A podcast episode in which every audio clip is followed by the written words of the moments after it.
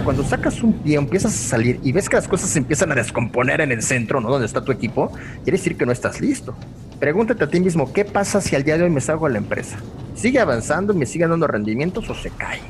Y cuando haces esa reflexión dices, ah, caray, ¿no? Eh, sigo totalmente perdido o vagando en el centro y creyendo que sigo siendo un autoempleado de mi empresa solamente porque ya me vencía el monstruo y me da rendimientos. Entonces, pues de eso se trata este concepto del laberinto del emprendedor, Pablo. Torre de control. Aquí, Pablo García. Solicito permiso para despegar. Te invito a tomar este vuelo conmigo y que descubras un espacio donde podrás escuchar increíbles historias de gente maravillosa. Buscaré tocar tu corazón a través de las experiencias que han llevado a nuestros invitados a volar muy alto, tocar la cima y convivir con eso que nuestra sociedad llama éxito. Pero también, durante el viaje hablaremos con ellos de los vuelos turbulentos que los han hecho sentir el dolor y el fracaso. Al final de cada trayecto quisiera preguntarte, ¿a qué te invita la turbulencia que la vida te presenta? Tripulación, listos para el despegue.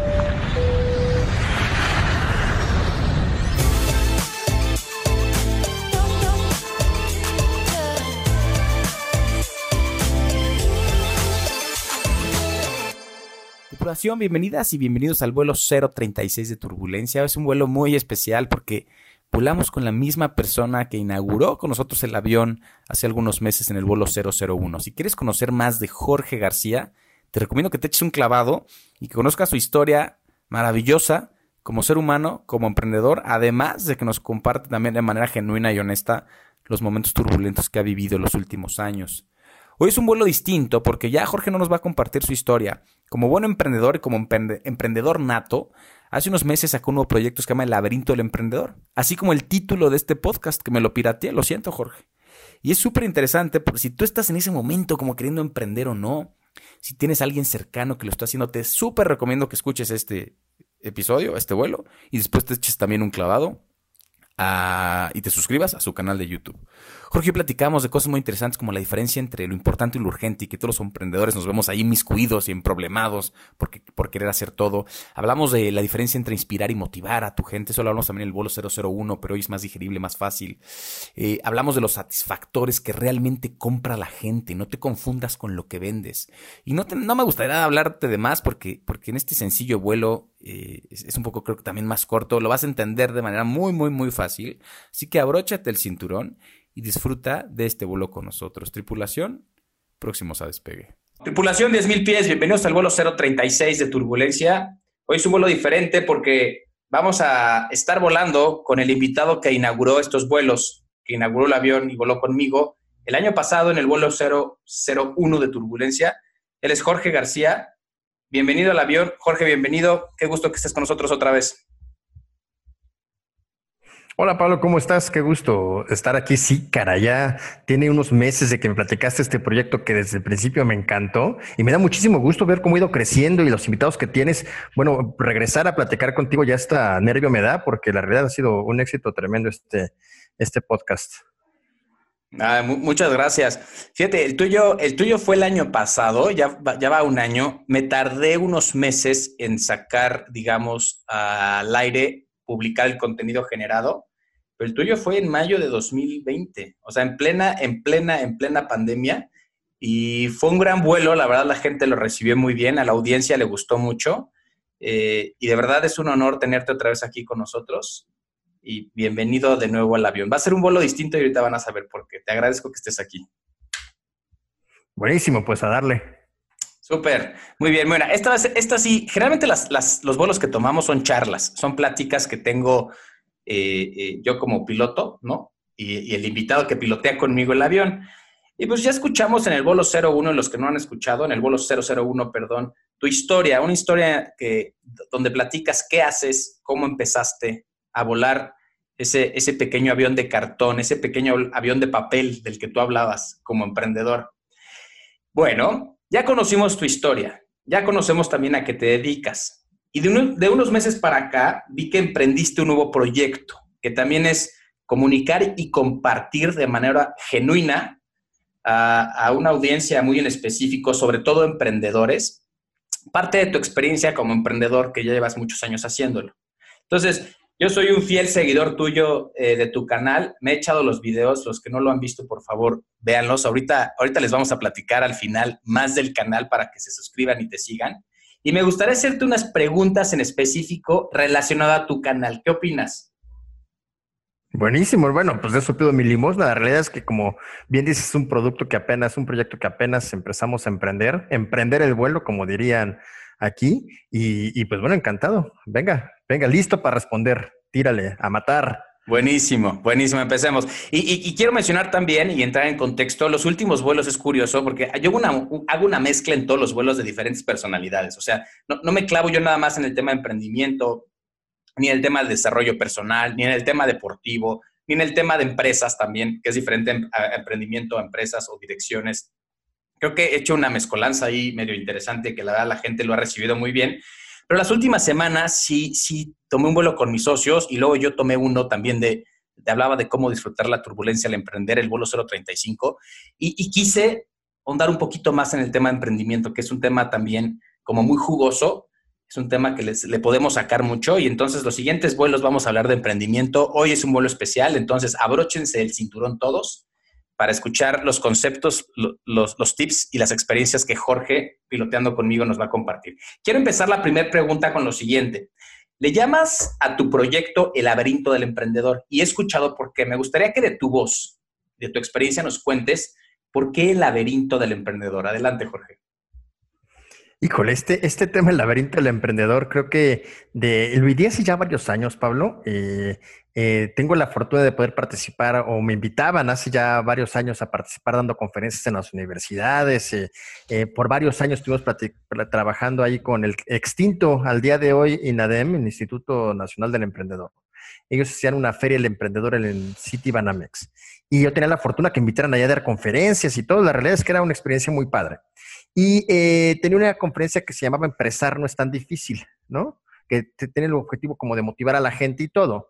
Y después de varios años que, me invitaban ahí, dije, híjoles, que estoy yendo yo con la misma conferencia año con año, voy a, voy a cambiar, voy a cambiar el concepto. Entonces me, puse a pensar en, en, qué tipo de concepto podría yo lograr para transmitir verdaderamente lo que se siente en esta faena que significa ser emprendedor, en esto, en, en, esta vida a veces tan caótica, tan complicada, pero que al mismo tiempo te da tantas virtudes y tantos beneficios. Y llegué a la conclusión después de un proceso creativo que en realidad en donde estábamos todos los que nos dedicamos a emprender, todos quienes decidimos entrar a este viaje, realmente entramos en un laberinto, en un, en un espacio que la realidad no conocemos, no sabemos hacia dónde ir. Eh, tu instinto te dice, oye, para la derecha, para la izquierda, poco a poco vas agarrando un poco experiencia, conocimiento, escuchas a los demás y más o menos vas llegando al tema, al tema del laberinto, hasta que te das cuenta que eh, existe una regla muy clara en el laberinto y que muchos, igual de los que nos están escuchando, no lo habían reflexionado así, pero, pero a mí me quedó muy claro de qué trata el famoso juego laberinto del emprendedor, porque, ah, porque es, es complejo, ¿eh? es incluso un lugar oscuro y muy solitario. De lo que trata el laberinto, Pablo, es eh, de llegar al centro, en primer lugar, o sea, es como el laberinto del Minotauro, imagínate el laberinto del Minotauro, ¿no? Sabemos que tenemos un héroe que se llama Teseo, y que entra al laberinto para buscar liberar a su, a su, pueblo que los tenían ahí como, como esclavos, el, rey de la famosa isla de Creta en Grecia, ¿no? Y eh, eh, todos los años tenían que mandar a una serie de personas a sacrificar, ¿no? Creo que eran como nueve hombres y nueve mujeres a sacrificar, hasta que Teseo dice, no, se acabó, ya no más, voy a ir yo al laberinto y voy a matar al famoso Minotauro, ¿no? Entonces el cuate entra al laberinto y encuentra el Minotauro en el centro. Y algo bien padre de esta historia, y por lo que llamo yo laberinto del emprendedor, es porque eh, Teseo no hubiera logrado eh, llegar al centro si no hubiera sido por la ayuda de dos personas importantísimos, ¿no? Una, la hija del rey de Creta, y el otro, el que diseña el laberinto, ¿no? Dédalo se llamaba. Eh, y, aquí empieza la analogía bien padre con lo que es ser emprendedor, ¿no? Sin ayuda difícilmente llegas al centro, difícilmente lo logras, ¿no? No voy a ahondar mucho en este tema de la mitología griega, quien le interese pues ya la conocerá o puede investigarlo un poco. La realidad es que termina como cualquier tragedia griega, pero, pero tiene cosas bien interesantes. El caso es que este Teseo llega al centro y pues tu primer objetivo es derrumbar a la bestia. Y ahí es donde también hay una analogía bien interesante en el laberinto del emprendedor. Fíjate, Llegas al laberinto, después de mucho trabajo y esfuerzo y caminar, ir por la izquierda y por la derecha, y de repente esto está tan loco que del día o de la noche a la mañana te cierra un muro, te cae por enfrente y decir, híjole, caray, ¿para dónde? ¿No? Ahorita con la pandemia, mucha gente, en mi caso particular, yo tenía súper bien trazado el 2020, ¿no? Veníamos de un 2019 de haber roto cualquier tipo de récord en la empresa. Y yo me hice en un 2019, mira, ya totalmente en tobogán, ¿no? Yo creo que a todos, de repente, a donde ya habíamos trazado el plan, cayó un muro impresionante y de repente fue, oye, compadre, pues era que aquí enfrente. Y ahora es para el otro lado, ¿no? Y apúrale porque se cierra. Tengo un amigo que me decía, hablando del laberinto, dice, güey, a mí se me cerraron los dos muros y de repente la cámara en donde me quedé atorado en el laberinto se empezó a llenar de agua, güey. ¿No? Así como en estos laberintos mitológicos, este, imagínate un laberinto si hubiese existido uno en Game of Thrones o una cosa así, ¿no? Y, de la noche a la mañana, pues tienes que buscar cómo salir porque la presión empieza durísimo, ¿no? He, he, tenido gente, incluso yo recuerdo una historia tuya, Pablo, hace muchos años que tuvieron un robo en la empresa, ¿no? De la noche a la mañana el laberinto les configuró, igual y luego cuentas esa historia que es increíble porque yo, yo recuerdo haberte visto verdaderamente afectado, ¿no? Eh, pues iban muy bien y de repente sucede un robo en la, en la, en la empresa que, que, que te tumba, ¿no? Eso significa el hecho que el laberinto se reconfigure y cambia todo el tiempo de lado, ¿no? Entonces, después de mucho esfuerzo y de aprender mucho, ahorita vamos a platicar de eso, llegas al centro del laberinto y tienes que derrotar a la bestia. O sea, es como un juego esto del emprender. ¿Y cuál es la bestia del laberinto del emprendedor? Eh, cada quien, cada emprendedor encuentra la bestia que refleje su peor enemigo.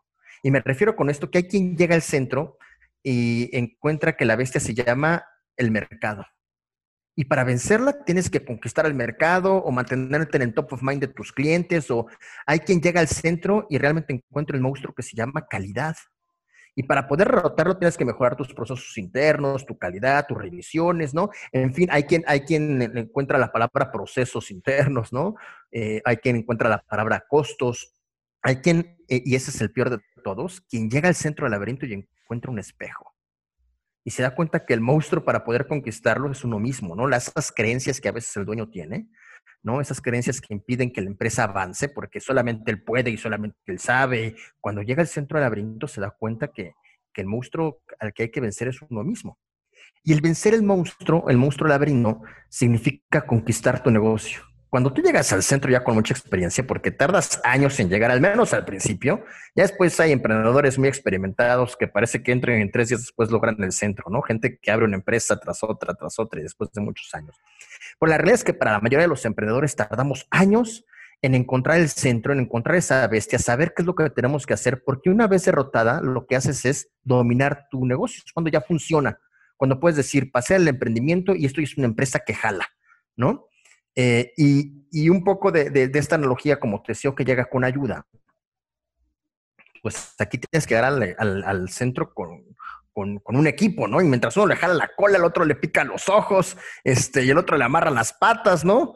Este, para, para derrotarlo. Entonces, pues ya está uno como empresario bien feliz en el centro, destruye a la bestia del laberinto, y el reto principal no puede. O sea, por si fuera poco entrar, tener la valentía de entrar, irte fortaleciendo, no perderte en el camino, llegar al centro, encontrar a la bestia, vencer a la bestia. Muchísima gente dice, aquí ya gané.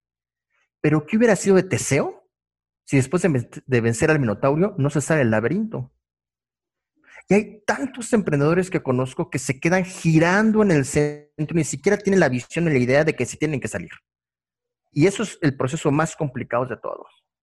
Porque el salirte del laberinto y que la empresa siga jalando y funcionando es un reto importantísimo. ¿No? Más aquellos, y es un poco en mi caso, pero hay casos más, más, más complejos como los médicos o los psicólogos, que, que, la fama les antecede a ellos, ¿no? Y que llegan al consultorio y si no te atiende el médico o el psicólogo como tal, la gente no quiere ir.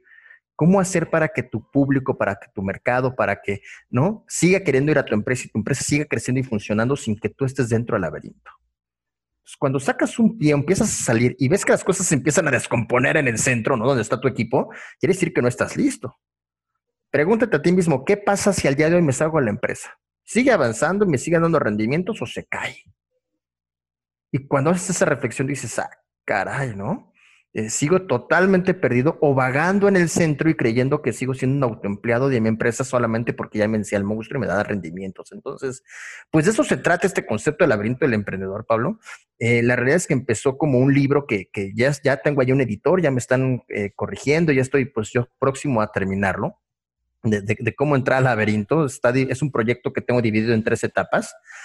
La primera trata de cómo fortalecerte y cuáles son las herramientas, las armas, ¿no? Que tienes que tener para poder llegar al centro. El segundo libro que será o que da para mucho es cómo vencer al monstruo y el tercero es cómo salir de él. ¿no? Entonces ahorita la primera parte estoy ya por terminarla y en el Inter es que abro este canal que como bien dices tú platicaremos después para compartir muchas de las cosas que uno se encuentra en este laberinto que es por demás emocionante y por demás complicado porque hay partes tan oscuras o hay una parte que me gusta mucho que está en la orilla del laberinto. En la orilla no hay muros, en la orilla hay un barranco enorme en donde el que no se cae ¿no? Se tira, o sea, donde no el que no se tropieza se tira, caray, ¿no? Y, pues cuántos emprendedores no hemos visto que, abandonan a la mala vez sus proyectos porque pues es gacho, ¿no? Sí, sí, sí, es complejo. Y es bien interesante cómo eh, se te vende el emprender, eh, que, al, final eso que emprendiste se va a convertir en empresa y no siempre es así. Y, y a lo que voy que no siempre es así, es uno o porque no tuviste la capacidad de hacerlo y la otra o porque no quisiste. Y también hay muchas historias de grandes emprendedores exitosos, pero no empresarios exitosos. Y es válido. Y al final son, yo le llamo, son grandes autoempleados o, tienen changarros sin ser, ya dejan esa parte del autoempleo si llegan a dirigir un, negocio. Eh, pero depende totalmente de ellos y son changarrotes súper rentables, ¿eh? Súper, súper, súper rentables, porque siguen ellos absorbiendo mucho del gasto que podría generar, ¿no? Deslindar, ellos siguen subsidiando mucho del gasto, a veces del costo, eh, y, su sentido de vida también lo encuentran ahí. y hay gente que dice, no, yo, yo hacer empresa no, pero emprender sí, y hay gente que es brillante emprendiendo, y hay gente que es brillante generando empresas, ¿no? Sí, que la empresa se muere junto con ellos, ¿no? Y es totalmente válido. Oye, yo me quiero quedar aquí en el laberinto pues vagando, ya, ya lo conozco, ya se vuelve mi modus operandi. Y, este, y, de nuevo, cada quien, ¿no? Es totalmente correcto. Sí, a ver, háblame de esto, ¿no? Eh, eh, como emprendedores también, porque nadie te enseña a ser emprendedor. Es como nadie te enseña a ser papá o, ¿no? O, nadie te enseña a dirigir, ¿no? Es lo mismo. Entonces, eh, lo mismo. Destinas mucha energía en ir encontrando la solución o en ir encontrando el camino correcto. Háblanos también, y lo platicas en, uno de tus, de tus videos en tu canal, del riesgo de no enfocarnos o no enfocar nuestra energía de manera correcta. En el entendido que el emprendedor piensa que todas las responsabilidades son de él, que él es el único que sabe, que su visión, su sueño es muy personal, entonces él lo tiene que hacer. Entonces ahí se te puede ir y puede fluir mucho de tu energía y no estás generando como virtud el esfuerzo correcto. ¿Qué riesgos tenemos los emprendedores cuando, cuando nos encontramos eh, en ese momento? Híjole, Pablo, le diste a clavo, es uno de los conceptos que más me gusta y por eso fue de los primeros videos que lancé en el, en el, en el canal. El video se llama No coma sopa con tenedor. Sí. Sí. Y, y, tiene mucho que ver con, hay veces, como bien tú dices, dedicamos muchísima energía y te encargo comerte la sopa con tenedor, ¿no? ¿Qué sucede cuando comes sopa con tenedor? Dedicas mucho tiempo y energía y obtienes pocos resultados. Así de fácil. Por eso, por eso la analogía no comer sopa contenedor me encanta, porque es mucho, mucho esfuerzo, pocos resultados.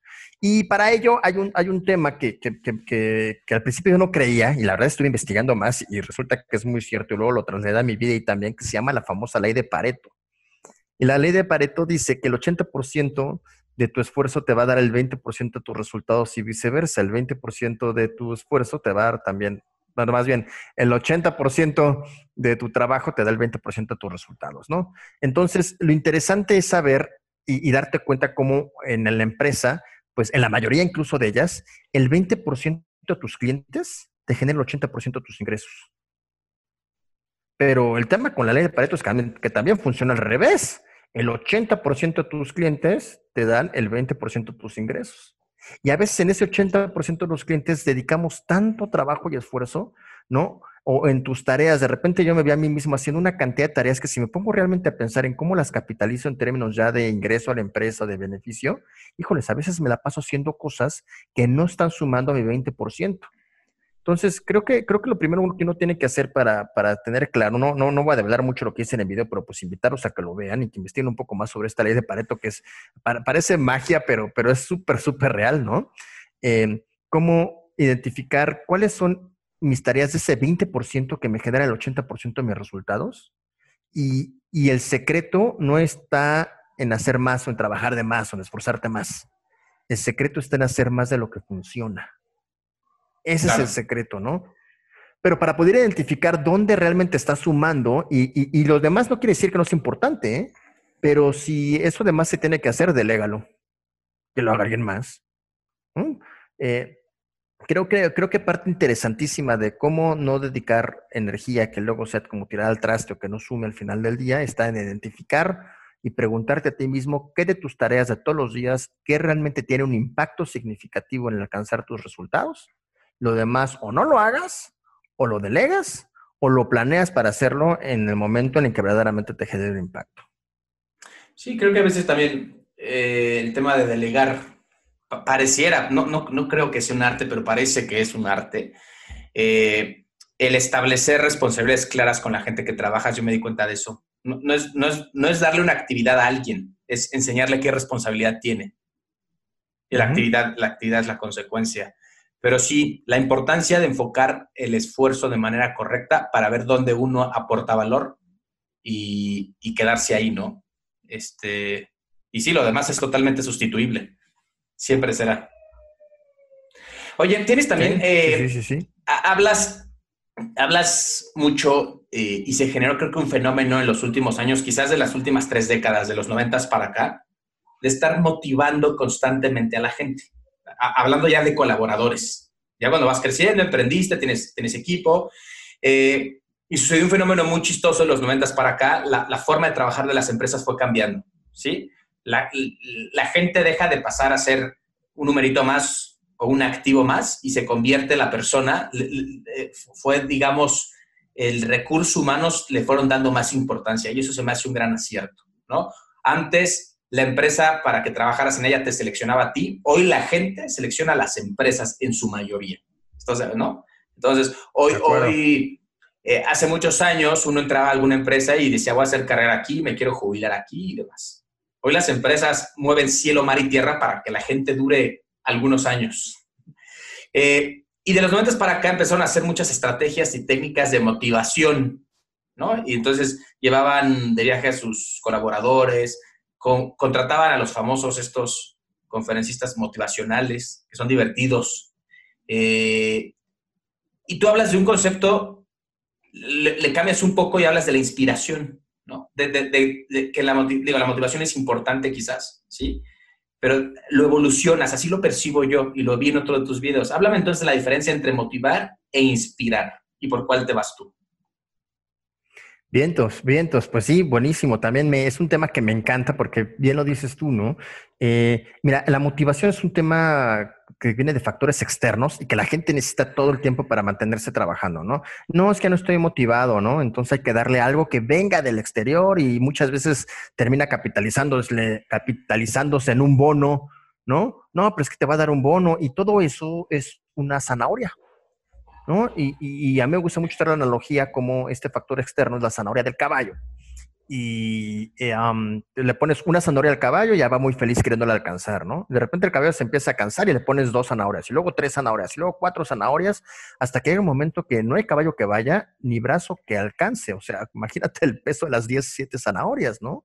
Hoy, hoy tenemos todavía empresas, eh, esto que tú hablas desde los 90, pues sí, igual en, Europa, en los Estados Unidos, aquí en México, pues la realidad tiene del, del 2000 y cacho a la fecha, ¿no? Bueno, o en empresas transnacionales quizás empiece a permear más eh, esto, esto de, de, no mantener motivada a la gente, porque seguimos teniendo políticas por parte principalmente de los sindicatos en donde los bonos son necesarios y tenemos bonos por puntualidad y asistencia. O sea, literalmente para motivar a la gente a ir a trabajar y llegar temprano se les da un bono. Hazme refabrón cabor, ¿no? O sea, por ir y trabajar. Así, así de grave están a veces las cosas, ¿no? Sí, sí, a mí, a mí, también se me hace absurdo eso, se me hace absurdo, pero, pero bueno, sí. Sí, sí, sí. Sí, pero, pero ya, es parte, ya es parte de la cultura, ya es parte de, una necesidad o de un derecho que, quizás al principio empezó como un agente motivante dada la idiosincrasia o, el contexto de ciertas situaciones y ya se convirtieron y se instauraron como un debe ser, ¿no? Es un must be, ¿no? Oye, no te dan bonos por, por, por calidad, ¿no? por puntualidad, ¿no? es, impresionante, pero bueno, para, para, no andar mucho en eso, porque nos da para mucha, mucha carreta, ¿no? Eh, ya, ya no basta con tener que motivar a la gente o no tendría que ser el trabajo del líder mantener motivadas a su personal, porque es sumamente desgastante ver cómo hago para arrear el, caballo, ¿no? Parar el burro, como, como dice, ¿no? Es, bien complicado andar arreando, arreando a la gente y, no se puede, no se puede vivir así. para ello necesitamos que la gente quiera hacer las cosas, ¿no? Eh, que, que, nazca de ellos hacerla. O sea, yo, yo pongo el video y, y, lo digo mucho siempre de ejemplo. Yo no quiero que trabajen, yo quiero que quieran trabajar. Yo no quiero que lleguen temprano, yo quiero que quieran llegar temprano. Porque cuando alguien quiere hacer las cosas, sale muy distinto el resultado, porque existe un proceso más allá que de motivación, de inspiración. Y, igual no es la, etimología correcta de, inspiración, pero a mí me gusta verlo como esta partición de palabras de in, dentro, spirit, ¿no? Dentro del espíritu, desde el espíritu, inspiración. Y, para ello, bueno, pues este, no sé qué tanto quieres que ahondemos, pero pues ahí en el video están varias formas que se tiene para dejar de motivar a la gente y realmente inspirarlos para que quieran hacer las cosas que es diferente, ¿no? quiero que quieras hacerlo, quiero que quieras trabajar, quiero que quieras innovar, quiero que quieras llegar temprano. Y en ese sentido, pues cada quien es responsable de su propia, voy a entrecomillarlo aquí también, motivación, que se mantiene encendida porque pues cambió a ser inspiración. Es una de las grandes herramientas de liderazgo, ¿eh? Lograr tener gente inspirada, porque gente motivada, como le pongo también ahí, pues ya es cosa del pasado. Sí, y, motivar son aspirinas que le das a la gente, ¿no? Se me hace como efectos placebo que le das a, las personas. Eh, no sé si sean en el largo plazo se, sostengan. Y entonces creo que, creo que motivar puede ser fácil. Inspirar es, creo que es distinto. Genera, hay muchos otros igual conceptos o fundamentos que podamos hablar, pero, pero bueno, parten de, muchas cosas. Oye, eh, hablas también otros de, de tus videos eh, de los conceptos no, no quiero, no puedo o no sé cómo. Y se me hizo súper, súper, súper interesante. Tienes ahí unas historias de cuando empezabas que, que, no sabías cómo, pero lo vendías y luego te veías cómo hacerle. Eh, a ver, cuéntanos tú estos, estos conceptos muy interesantes que generalmente pasa, ¿no? A todos los niveles, direcciones, dueños, ¿no? Direcciones, gerencias, colaboradores, operativos, etcétera. Híjole, caray. Eh, me ha pasado muchas veces. O, y, me pasa a veces con los colaboradores, ¿no? Voy, a contar más bien historias personales para no quemar a nadie, pero muchas veces yo imagino a quien nos está escuchando le ha pasado que la gente dice, no, es que no se puede, ¿no? O en la burocracia gubernamental llega, no, joven, es que esto no se va a poder, ¿no? Y, la realidad es que a menos que sea una petición así realmente fuera del lugar, así como quiero que vueles o que levites o algo así que de entrada mejor lo sacamos de, de toda la conversación, ¿no? Pero cada, eh, tengo un socio que dice, oye, si alguien más puede, nosotros también, ¿no? De que se puede, se puede. Solamente que no sabemos cómo. Y eso lo hace totalmente diferente. Entonces, pues a lo largo de estos años, pues llegué a esa conclusión de, de, de la respuesta nunca puede ser no puedo. Hay de dos sopas nada más. O no quieres y se vale, y ahí tenemos que ser totalmente honestos y francos y la gente puede no querer hacer las cosas si se vale y sus razones tendrá. Ahí tendrá que ser también consciente de cuáles son las consecuencias de no querer hacer las cosas. Hablando del punto de vista personal o hablando desde el punto de vista eh, del trabajo, ¿no? Entonces, no quiero y se vale. O no sé cómo. Y la mayoría de la gente que dice que no puede es porque no sabe cómo. Sí. Y ahí la respuesta tendría que ser aún. Y si no sabes cómo, investiga, pregunta, practica, ¿no? Hacha acá es que alguien te eche la mano, pero en ese sentido entonces que se puede, se puede. Y bajo esa perspectiva entonces cambia muchísimo, muchísimo la premisa de es que no se puede o no sé cómo. Y si no sabes cómo, entonces vuelve a planear, diseño diferente, experimenta, ¿no? Y las cosas siempre, Pablo, siempre salen, siempre salen siempre, siempre, siempre sale, ¿no? Y, y, yo sí me he metido en muchas broncas por esto. Este, tenía uno de los clientes más importantes este, que tenemos. En una ocasión nos pidió hacer unos cursos en línea y ya hace varios años estaba empezando a entrar un concepto de programación que se llama SCORM. Y la realidad es que nosotros no sabíamos cómo hacerlo. No sabíamos cómo hacerlo. Entonces entregamos el curso padrísimo y todo y nos dice, bueno, ahora sí, montalo en mi plataforma. Y lo montamos y el curso no servía. Y en ese momento me, pregunta el cliente, oye, pero es que, ¿qué, qué, qué, qué compilador de Scrum estás usando? Y yo, ¿qué compilador de qué? ¿No? Ya te estoy hablando, ya realmente tienes esto ya varios, varios años, ¿no? No, pues Scrum, ¿cómo que no tienes Scrum? Ah, eh, no, eh, ah, pues déjame revisar, ¿no? Entonces colgamos y quedamos en revisar. Colgamos y fue así de, ¿qué, es eso del Scrum? ¿No? Les no, pues no sé, nos metimos a investigar. El caso es que el cliente estaba súper, súper tenso de, que tenía que jalar y me comprometo a, llevar a un programador a sus oficinas para ir a arreglarlo, ¿no? Entonces el pobre cuate tampoco tiene idea. Nos fuimos a su oficina, pero pues esta persona pues no tenía tiempo para nosotros. Y era un cliente así enorme, ¿no? En un corporativo enorme en Santa Fe, o sea, te está hablando de una empresa transnacional enorme, enorme, ¿no? Y con una presión y la gente viéndonos atrás y el pobre programador intentándolo arreglar ahí y hacíamos pruebas. Ah, por eso, para esto no nos podían dar un acceso externo, por eso teníamos que ir presencialmente a sus oficinas por temas de seguridad de la información, ¿no? Entonces arreglábamos, no servía y nos decían, híjole, no se pueden quedar acá adentro, bájense ahí enfrente de un Starbucks y cuando tengan la solución vienen. Bueno, tardamos tres días y el cliente estaba con el terror. O sea, subíamos, yo ya, casi dormía en el Starbucks, ¿no? Yo, yo nada más iba supuestamente al principio, no, pues una vez lo arreglamos ahí, nos vamos, máximo una hora. Tres días con una pena horrible. Ya nada más el, el, cliente como que decía, pues ahora me lo arregles, pero no te vuelvo a contratar, caray. En subir y bajar y subir y bajar y subir y bajar. No, yo acá que entraba, ya lo vamos a arreglar y subíamos y no volví a jalar, cara. Hasta que un día nos preguntó, oye, ¿sí le saben? Y que me cala, ¿no? porque supone que éramos una empresa profesional en hacer eso. El curso estaba increíble, o sea, todo estaba maravilloso, pero no corría. El caso es que pues aprendimos, ¿no? Y hoy en día pues ya tenemos un nivel de expertise muy importante en eso, caray. Pero pues una cosa era haber dicho, no, es que no se puede en tu plataforma, ¿no? Más bien no sabíamos cómo. Aún. Y nos llevó tres días y viáticos en hotel y quién sabe cuántos cientos de pesos en Starbucks porque comí, cené, desayuné allí, ¿no? Este, pero lo logramos. Entonces, como esas hay una cantidad de historias que te puedo contar por andar de bocón diciéndole al cliente, no, sí se puede, y ya que estás en el mero asunto, dices, híjole, pues, pues no sé cómo, pero investigamos y en el, y el de los días lo logras, ¿no? Pero, pero pues así pasa mucho.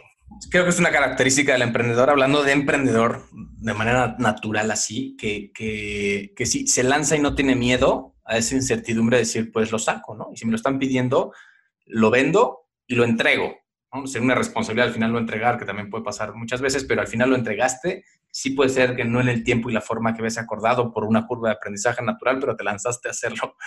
Eh, todos han sido alguna vez conejillos indias de alguien más. Claro, claro, totalmente. O sea, o sea, o sea, todos. Entonces, eh, creo que con ciertos límites o teniendo un poco de estructura o con una visión adecuada o planeación, lánzate a hacerlo seguramente te vas a equivocar, pero bueno, que alguien sea tu conejillo de indias. Oye, hay otro concepto que me gusta mucho de la ecuación fundamental del emprendimiento, donde involucras a clientes, colaboradores y dueño o emprendedor. Claro. Y está, es bien chistoso. El otro día teníamos unas discusiones. Existen los emprendedores de la vieja escuela, los de la nueva escuela. ¿Cuál es mejor? No sé. Eh, yo estoy cargado más hacia una nueva escuela, pero donde, donde se entraban al cliente ¿no? Todo el negocio es en función del cliente y el cliente siempre tiene la razón. Y si el cliente viene y te pide tal, se lo tienes que dar. En el entendido y en el contexto que el cliente es el que paga y oxigena tu empresa, eso es real, punto. Hoy en día ya se ha cuestionado mucho esto que el cliente siempre sea primero. No es que no sea primero, es que siempre sea primero, eso es lo cuestionable. Eh, los colaboradores también ya juegan un rol muy importante, no como trabajador, sino como personas. Y también la quema del emprendedor que parece también que si eras emprendedor antes era como, híjole, Dios te bendiga, este, te vas a ser viejito en 10 años y a ver si te va bien. Mejor no le entres por ahí. Platícanos de esta ecuación que involucra estas, estas tres variables, Jorge. Bien, entonces, pues también es un tema que, que pues fui aprendiendo a lo largo de los años y, y, le tuve que poner un nombre alguna vez que yo estaba explicando este concepto que me parece tan interesante. Fíjate, una empresa por sí sola, pues no es más que un conjunto de situaciones o de elementos o de instalaciones, ¿no? Imagínate, pues es un logo y un edificio quizás, y un montón de papeles que dictan procedimientos, y máquinas y materias primas, pero, pero por sí solo no es más que eso, porque sin el, ingrediente, sin el ingrediente persona, sin el ingrediente humano, carece totalmente de sentido, ¿no? O sea, tenemos, tenemos que partir de entender que cuando nosotros vemos una empresa o cuando vamos a crear una empresa o, una edad de emprendimiento, cualquiera de ellos está creado o resultante de la suma, y por eso lo llamo la ecuación fundamental del emprendimiento, está sumado o creado por seres humanos, a los que llamamos colaboradores, ¿no? Perdón, a los que llamamos emprendedores, ¿no? Los primeros son los emprendedores que, que crearon la empresa, ¿no? Que trabajan con seres humanos que llamamos colaboradores para seres humanos que llamamos clientes.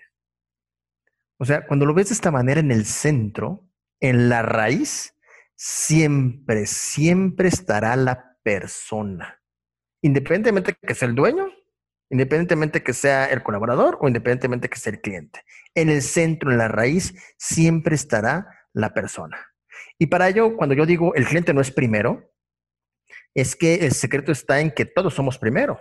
No va a haber forma de atender a bien a tu cliente si no están bien tus colaboradores y si no estás tú bien como, como um, emprendedor, ¿no? Ahorita, y te lo comparto de, de, un tema personal, ¿no? Yo ahorita en esta pandemia acabé y estoy acabando tronado, emocional y físicamente tronado, como muchas personas de lo que eso significa. Y de repente empiezo a ver mi rendimiento, tener que trabajar todos los días en casa y, con, esta, y con estas nuevas eh, pues, broncas que, a todos nos tensen y nos es tan complicado que eventualmente veo cómo empieza a generar un impacto en mis colaboradores. Tengo colaboradores con ya temas importantes ahí de, de, de depresión o de ansiedad y que natural de lo que nos está pasando a todos en esta pandemia. Y de repente empieza a impactar en cómo es que estamos atendiendo al cliente. Sucede, ¿no? Entonces, la ecuación fundamental del emprendedor es no perder de vista que tenemos que tener o tenemos que cuidar a nuestra gente, cuidarnos a nosotros mismos y en consecuencia natural de hacer bien las cosas con quienes son verdaderamente importantes, con quienes dependen de ti. Ojo, quienes ponen su vida, fíjate nada más lo importante de un colaborador, están dedicando su vida, su tiempo que no regresa sus mejores años de los veintitantos, treinta y tantos años de su vida productiva, le están dedicando el sueño del emprendedor porque creen en él o porque lo necesitan. De ahí tan importante que el emprendedor tenga claro que no puede tener otra cosa más que un profundo sentido de agradecimiento a, quienes dedican su tiempo y de ahí honrarlos con el respeto que merecen, con sus prestaciones, con pagarles a tiempo, con escucharlos si tienen un problema, porque esta gente te está dando su tiempo en función de un negocio y de un sueño en conjunto. También hay que buscar colaboradores que logren eso. Es quien se pone la camiseta, pero colaborador que es consciente de que está pasando el tiempo y el tiempo no se regresa, te está dando lo más valioso que tiene. Su talento, su capacidad humana y su tiempo. Ya. Entonces, Eso, eso es lo que busca, ¿no? La cuestión fundamental del emprendedor, regresar esas bases y darnos cuenta de, que la gente es lo más importante. Hablando del tiempo, cómo gestionar el tiempo, y también lo hablas en uno de tus videos, este recurso tan importante que no regresa, que no se compra eh, y que se esfuma, ¿no? El, recurso económico financiero, el recurso humano, tan importante también, ahí está. El tiempo pasa y no, no vuelve cómo gestionar tu tiempo y utilizarlo de la manera más eficiente. Como emprendedor. No, justamente, justamente hoy por la mañana, antes de, esa entrevista, estaba yo cuestionándome lo mismo porque tenía una serie de tareas y me di cuenta que estaba haciendo todo lo urgente otra vez. Hay una matriz de Stephen Covey, seguramente quienes nos escuchan lo, conocen, que está en su libro de los siete hábitos de la gente altamente efectiva, que a mí me encanta la forma en cómo lo, lo esquematiza, ¿no? Es que creo que este cuate es un maestro de la esquematización de, de, procesos o de formas de cómo deberíamos hacer las cosas, ¿no? De manera tan sencilla. Y habla sobre clasificar, pero ojo, también eh, yo, yo, yo, le, yo le pondría un antes que tendríamos que ser conscientes de lo que hacemos.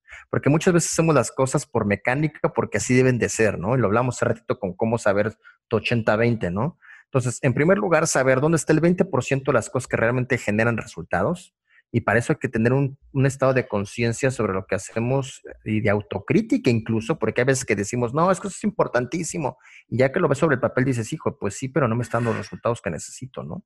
Casi que una vez que sabemos eso y estamos concentrados en hacer nuestro 20%, entra una nueva categorización de actividades y tendríamos que ponerlas cuáles son aquellas importantes, cuáles son urgentes, para poder saber cómo las ponemos. Y luego se mezclan porque hay unas más importantes todavía, ¿no? Aquellas que son urgentes, importantes al mismo tiempo, aquellas que solo son importantes, aquellas que no son ni urgentes ni importantes y aquellas que no son importantes pero son urgentes, ¿no? O sea, es un cuadradito que hay que como ir poniendo cada una de ellas. Eh, el caso es que pues hay que aprender a diferenciarlas. ¿Qué es aquellas cosas importantes? Lo importante es todo aquello que te va a permitir perdurar en el tiempo. ¿No? Que, no te está quemando en este momento, pero que es importantísimo que lo tengas porque de eso literalmente depende la viabilidad y del futuro próximo, a veces inmediato, de tu organización, ¿no? Hoy es importante que saquemos los certificados de capacitación de trabajo en alturas de nuestro personal, porque si no, nuestro cliente no nos va a dar, no nos va a dejar ingresar facturas. Ay, que Jorge el futuro se preocupe, ¿no? No, es importantísimo, compa, porque si no, no cobras. Hoy es importante que ahorita con la nueva ley del outsourcing hagamos un plan para sacar a la gente del outsourcing. Ay, faltan tres meses, no, es importantísimo. ¿Qué pasa con esas cosas importantes cuando no las planeamos y las dejamos al tiempo, se vuelven urgentes? y a veces urgentes e importantes, y es donde vivimos la mayoría de los que yo conozco, y hay veces que me inscribo ahí, por más que trato de no, de, no estar en esa parte del laberinto, eh, en, bomberos, y nos, nos pasamos apagando fuegos todo el tiempo, ¿no? Porque se vuelven, todo se vuelve urgente y la gente está acostumbrada a trabajar con lo urgente y dicen, fíjate nada más, hasta en los currículums lo ponen. Yo cuando veo un currículum así hasta me cuestiono, ¿no? Dicen, sé trabajar bajo presión. Este, y, ya, es una competencia, ¿no? Trabajas bajo presión, pues quiere decir que en esa empresa pues hay puros juegos, ¿no? Digo, si fueses médico, pues lo entiendo, ¿no? Porque ahí la urgencia llega por un tema de salud, pero, pero en empresas donde no deberíamos estar teniendo que apagar fuegos todo el tiempo, porque ve una mala planeación, porque no se trató lo importante en el momento, entonces, pues ojo, porque es gente que procrastina sus cosas hasta que se vuelven urgentes y una vez que son urgentes las hace porque las hace y entonces se desvela y es muy bueno trabajando bajo presión y no, realmente no supo planearlo de manera adecuada, ¿no? Y, así te vas yendo en, la matriz eh, paso a paso hasta que pues vas sabiendo qué hacer y dónde clasificar cada una de tus acciones y en la medida en donde las clasifiques sabes si las haces ahorita, si las haces después eh, o si las delegas o si simplemente no las haces, ¿no? ¿Sabes, ¿Sabes qué es lo riesgoso de esto también? Que muchos emprendedores se hacen adictos a la adrenalina de lo urgente y, se convierte en un círculo vicioso. Es bien interesante. Hasta que no pruebas o no entiendes que tienes que tomar información a partir de datos que te arroje o un sistema o un reporte o tal.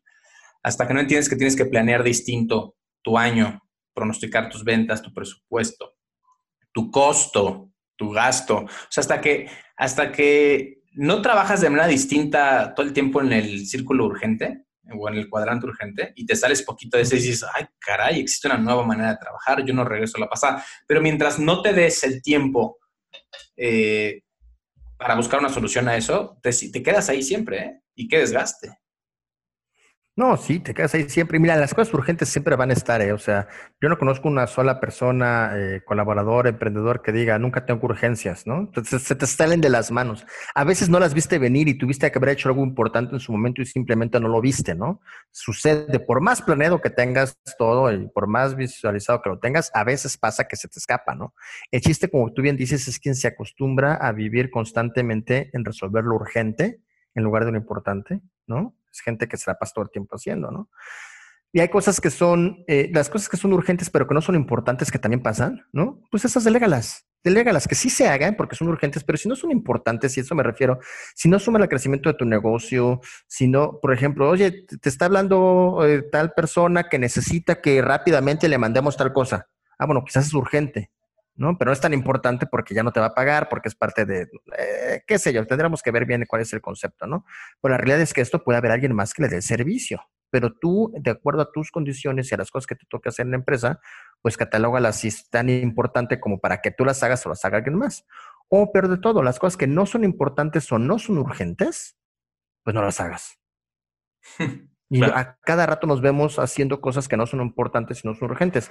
Y hay una que, que, que, que híjole, cómo te atrapa, porque son las más peligrosas de todas, ¿no? Eh, eh, el ocio, el ocio no planificado. Tú abres tu navegador y te salen las noticias, y ahí estás viendo las noticias del navegador, y te das cuenta que estás perdiendo el tiempo. Y el tiempo no regresa, y el tiempo es dinero. Cuando lo entiendes así, y el tiempo es calidad de vida porque perdiste el tiempo. ¿Cuántas horas no pasaste viendo redes sociales o noticias en el celular o te la pasaste jugando Candy Crush, ¿no? De tu día donde pudiste haber aprobado y luego estás en la noche que no terminas y no terminas o teniendo que malgastar tiempo que podrías estar con tu familia o haciendo ejercicio o alguna otra cosa, porque a ratitos de 15 en 15 minutos estuviste perdiendo el tiempo durante tu día en ese tipo de cosas. Ahora multiplícalo por la semana, por los meses, se pueden volver días laborales completos que te impidieron alcanzar resultados fehacientes durante tu jornada laboral, ¿no? Claro, y ahí, y ahí, depende totalmente de ti. Claro, hay variables externas que nunca vas a controlar, pero otras. lo, que, lo que sí está en tu control, atiéndelo y lo que no, dale la bienvenida porque así es la vida y siempre va a pasar. Porque estamos entrando a los 10.000 pies de altura, ya vamos a aterrizar en unos minutos más. Ha sido un vuelo, un gran vuelo lleno de tips y aprendizajes. Eh, últimas preguntas. Hablabas en uno de tus videos también de lo que realmente compra el cliente o de lo que venden las empresas. Y lo definías como satisfactores. Ajá. Platícanos un poquito de este concepto también tan interesante, que a veces no sabemos ni siquiera lo que vendemos. Sí, sí, eso es una de las preguntas que muchas veces me hacían. Oye, estamos haciendo un resumen de casi todo el contenido que tenemos en el canal, pero pues seguir invitando a la gente que lo vea porque esto es una probadita. Si, si quisiera profundizar en cada uno de estos temas en este podcast, yo creo que haríamos uno por cada uno de ellos, ¿no? Claro. Este, pero, pero fíjate, eh, el tema de la venta satisfactores tiene que ver con eh, um, identificar, porque muchas veces dicen, eh, tienes que satisfacer la necesidad del cliente, ¿no? Pero detrás de la necesidad, o sea, yendo un poco más al fondo, todas, toda necesidad también eh, trae un satisfactor detrás, ¿no? Este, eh, y ese satisfactor tiene que ver con lo que verdaderamente quieres. Y tú, en sentido de las ventas, cuando identificas cuál es el satisfactor de esa persona para moverse, para generar una intención de compra real y que haya un intercambio económico, o sea, para que la gente suelte el billete, ¿no? Tiene que haber un satisfactor detrás y ese, es el que hay que, ese es el que hay que, atinar. Em, eh, lo, decía yo en el video, lo ocupo mucho, ¿no? Uno cuando quiere colgar el cuadro de la abuelita pesadísimo o, la pantalla eh, LED en la, el pesadísimo en la pared, pues uno no compra un taladro, ¿no? O sea, el taladro por sí mismo, pues es una herramienta de tortura o de, o de pisapapeles extraordinario o de, ¿no? Lo que uno compra son hoyos, y ahí es donde puedes identificar incluso tu competencia o tus competidores este, eh, sustitutos, ¿no? Los productos sustitutos en términos de mercadotecnia. ¿Qué también hace hoyos? Pues quizás un clavo y a martillazos y, luego ya metes un taquete donde hiciste el hoyo del clavo o quizás una pistola y a, balazos haces los hoyos, quizás, o sea, ahí es donde identificas el nivel de los productos sustitutos que te hacen competencia en términos de mercadotecnia, ¿no? Entonces, realmente no compras un taladro, compras hoyos, ¿no? Así de fácil. Pero nadie compra un taladro para tener una pared agujerada. Ay, mira qué bonitos hoyos sí, ahí los voy a dejar, se ven bien bonitos en mi pared, ¿no? Lo que realmente está comprando esa persona es el satisfactor de poder colgar la televisión donde quería. A grado tal, Pablo, que cuando la coloca, se echa unos pasos para atrás y es así de... Ah". Y en ese preciso segundo, el taladro ya se lo olvidó. Te juro que en ese preciso segundo el taladro pasó un tercer término, ¿no? ¿Cuál es el satisfactor? Que la tele no se va a caer, que va a quedar justo donde la querías, que va a quedar firme, que lo va a hacer rápido. Entonces, cuando alguien tiene un taladro, la gente ni sabe de taladro. Si el vendedor le vende, mira, es que tiene ocho velocidad y si es naranja, y, ¿no? Y no pesa. la gente lo que quiere es poder colgar su tele, ¿no? Habrá quien sí sepa de taladros y entonces quiere un ocho, ocho velocidades, pero entonces satisfactor está en poder decir, mira, tengo un taladro de ocho velocidades, ¿no? O si eres un profesional, contratista, instalador, ah, mira, es que lo puedo hacer más rápido. Pero incluso detrás de las características de cualquier servicio o producto que tú hagas, existe un satisfactor de la gente. Y lo que yo he descubierto es que al final, al final, al final, la mayor, la gran mayoría de la gente compra seguridad y confianza. Nadie, a, a, mucha gente le cuesta trabajo experimentar. Cuando ven un producto con una marca patito y así, por más que lo necesiten, no lo compren porque no van a estar satisfechos en términos de seguridad y confianza de que tiene buena calidad, ¿no? Con las vacunas, fíjate con las vacunas lo importante que ha sido. Mucha gente no se quiere vacunar porque la vacuna y la campaña y sus ideas y la información, lo que tú quieras, no logran satisfacer su necesidad de seguridad y confianza y por eso no se quieren vacunar. A ese grado está la necesidad de que la o a ese grado la gente lo que compra al final de cualquier cosa, incluida una vacuna que te puede salvar la vida, no les llena su cantarito de seguridad y confianza y por eso no se vacunan incluso en un tema de vida o muerte. ¿Cómo ves? No, no, increíble. Y me hace mucho sentido. Y es un concepto que voy a, a aplicar a partir de ahora. Y, sí, el tema de la vacunación es un tema muy claro de cómo el consumidor percibe qué vacuna es, de dónde viene. Entonces, eh, bueno, eh, Gran concepto. Jorge, ahora sí ya estamos a, unos minutitos, unos minutitos de tocar tierra. Me gustaría que de manera concreta y puntual nos dieras tres, tres tips para emprendedores. Híjole, pues el, primero y más importante de todos es que hay que saber que hay que pecar de pacientes. Siempre lo digo en este tema del emprendimiento, hay que pecar y pecar y pecar de pacientes, pero entender la paciencia como la acción, perdón, como la espera activa. O sea, el concepto me encanta. Paciencia es igual a espera activa. No es nada más sentarte afuera a ver que las cosas pasen. Es que ten paciencia y es que va a llegar y es que decláralo y el universo te lo dará. No, no, no, no, no. Hay que hacer las cosas, ¿no? Bien dicen, Dios no hace nada por ti sin ti, ¿no? Es un poco lo mismo. Entonces, paciencia entendida como espera activa, hacer que las cosas suceden hasta que de repente pasan, pero no por arte de magia, sino por lo que hiciste. Entonces, Número uno, para poder un negocio, para emprender cualquier cosa, hay que pecar de pacientes, trabajando por lo que necesitas y tarde o temprano el trabajo y la disciplina siempre pagan, siempre pagan, ¿no? Dos, yo creo que mantener siempre en mente esto que platicamos, Pablo, de la ecuación fundamental del emprendimiento.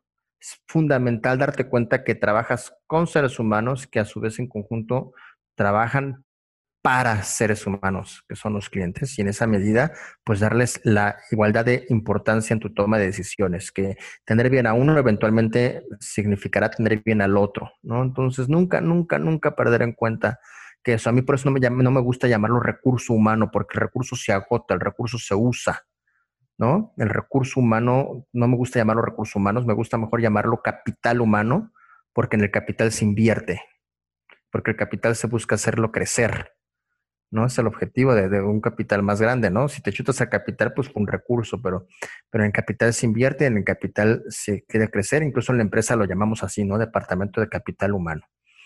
Y el tercero, y yo creo que de todos el que más me, gusta, y hay un video ahí que llamo y que digo eh, la verdadera vocación del emprendedor, es que quien quiere emprender tiene que tener sumamente claro que para emprender lo que uno tiene que tener es una profunda vocación de servicio. Sirves en todo momento y a todos, ¿eh? O sea, quien quiere emprender porque va a ser el jefe, porque va a ganar una lana y porque va a estar arriba de la pirámide, está totalmente equivocado, ¿no? Sirves a tus clientes a través de darles tus productos de calidad y buen servicio. Sirves a tus colaboradores al ofrecerles empleo, al pagarle todas las quincenas, ¿no? Al tenerles condiciones aptas para trabajar sirves a tu gobierno a través del pago de impuestos, sirves a tu sociedad a través de crear condiciones de crecimiento económico, o sea, servir, servir, servir y servir. Entonces, el tercer y más importante tip, Pablo, es que todo el mundo que va a emprender o que está emprendiendo tiene que ser consciente que debe tener una profunda vocación de servicio para verdaderamente salir adelante. Wow, Wow, muy claro. Muchas gracias. Jorge, ha sido un placer volar contigo otra vez. Gracias por esta inspiradora entrevista, porque esta sí fue entrevista, entrevista, entrevista, ¿no? Mis preguntas muy hechas a lo que tú comunicas y el contenido que generas. A todas las personas que volaron con nosotros y quieren escuchar eh, dos cosas la historia como emprendedor de Jorge, váyanse al vuelo 001 y ahora quiero que nos digas dónde te podemos encontrar para que escuchen de manera más profunda y con más contenido cada uno de los conceptos que tocamos en este vuelo, Jorge. ¿Dónde te buscan? ¿Dónde te encuentran? Buenísimo, pues en el laberinto del emprendedor en todos lados, así literalmente el laberinto del emprendedor en YouTube. Eh, acabamos de empezar, tenemos, ya vamos a cumplir tres meses y, creo que en este instante estaba viendo en la mañana, estamos a dos, tenemos 299 flamantes suscriptores ahí vamos poquito a poquito. Pero mira, tres meses y ya prácticamente 300, pues es un, es un esfuerzo que apenas acabamos de lanzar. Entonces, pues, estaría padrísimo que la gente que también está escuchando Turbulencia, pues pueda, pueda ir y regalarnos la suscripción para ir creciendo un canal en donde buscamos compartir pues este tipo de, de, conceptos, ¿no? Que pueden ser de mucha utilidad, no solamente para quien emprende, sino para la vida diaria. Estos conceptos de gestión de tiempo funcionan para todos, pero también intentar compartir parte de la filosofía de lo que, cómo, cómo desmitificar al emprendedor que todo le sale bien y que es exitoso y que, ¿no? Sino desde la persona que, que, tenemos que picar piedra y de repente perdernos en el laberinto para poder salir adelante, ¿no? Entonces, el laberinto del emprendedor en Instagram, el laberinto del emprendedor en Facebook, el laberinto emprendedor en TikTok, ahí estamos metiéndonos duro en las redes sociales con el afán de compartir esto y pues estaría yo agradecidísimo que ver, ver los números crecientes después de que se publique este podcast de turbulencia. Eh, ahí está, a todos darle like, a seguirlo y a compartirlo, que es bien importante. Pues una vez más, gracias. ¿Perdón? No, no, no, por supuesto. Sí, sí, a, compartir y, padre, y, qué padre que estamos en la época de, compartir y recibir esta información. Yo lo he dicho varias veces en los vuelos y tú vas a coincidir conmigo. A pesar de que somos millennials aún, eh, y no, no, dejaremos de serlo, pues, pero, pero relativamente todavía somos, somos eh, emprendedores no muy jóvenes, pero entramos en, ese, en, ese, en esa brecha eh, antes no había esta cantidad de información de manera genuina, gratis y honesta de mucha gente que la comparte. Hoy tú lo estás compartiendo a través de este podcast también. Entonces, es qué, padre manera que la gente pueda crecer más rápido y desarrollarse a través de contenido, además que es gratis, ¿no? Entonces, los invito a que lo busquen, a que lo consuman y a que lo compartan. Oye, y ahí te va otro, ahí te va otro comercial, porque recientemente con el canal eh, se acercaron universidades y lanzamos lo que llamamos la gira digital universitaria 2021 y a través de, del canal de YouTube y a veces en Zoom estamos haciendo conferencias en vivo para las universidades. Entonces, si alguien que, que, está en una universidad, en una eh, incubadora de empresas, ¿no? Y quieren invitarme, yo contentísimo de poder platicar principalmente con los chavos. Y, ya van varias conferencias que, que hacemos, ¿no? En, en, Monterrey, para Querétaro, ¿no? Este, ahora estamos viendo para Hermosillo, ¿no? A través de, de, de estas facilidades que nos da la tecnología actualmente y quedan bien, bien padres. La conferencia laberinto del emprendedor, pues también la estamos ahí eh, distribuyendo con las universidades. Ah, bueno, compártemela para yo también compartirla cuando, cuando las vayas a dar y, este, y ahí estaremos pendientes de ti. Te agradezco mucho, te mando un abrazo, eh, espero volar contigo en un futuro otra vez. Lo dije hace el año pasado y hoy lo volvimos a hacer. Eh, Buenísimo. seguramente nos encontraremos para hablar de algún otro tema o relacionado con esto o no, pero un placer. Todas las veces todas las veces que es necesario yo me subo al avión. Ya vi, ya vi que no nos, por más por la turbulencia, no nos caemos. Entonces. Exacto. Y siempre, siempre habrá un próximo vuelo por tomar, ¿no? Extraordinario. Venga. Tripulación, próximos aterrizajes.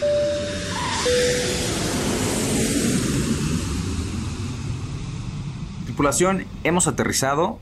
Espero hayas disfrutado tanto como yo de este vuelo.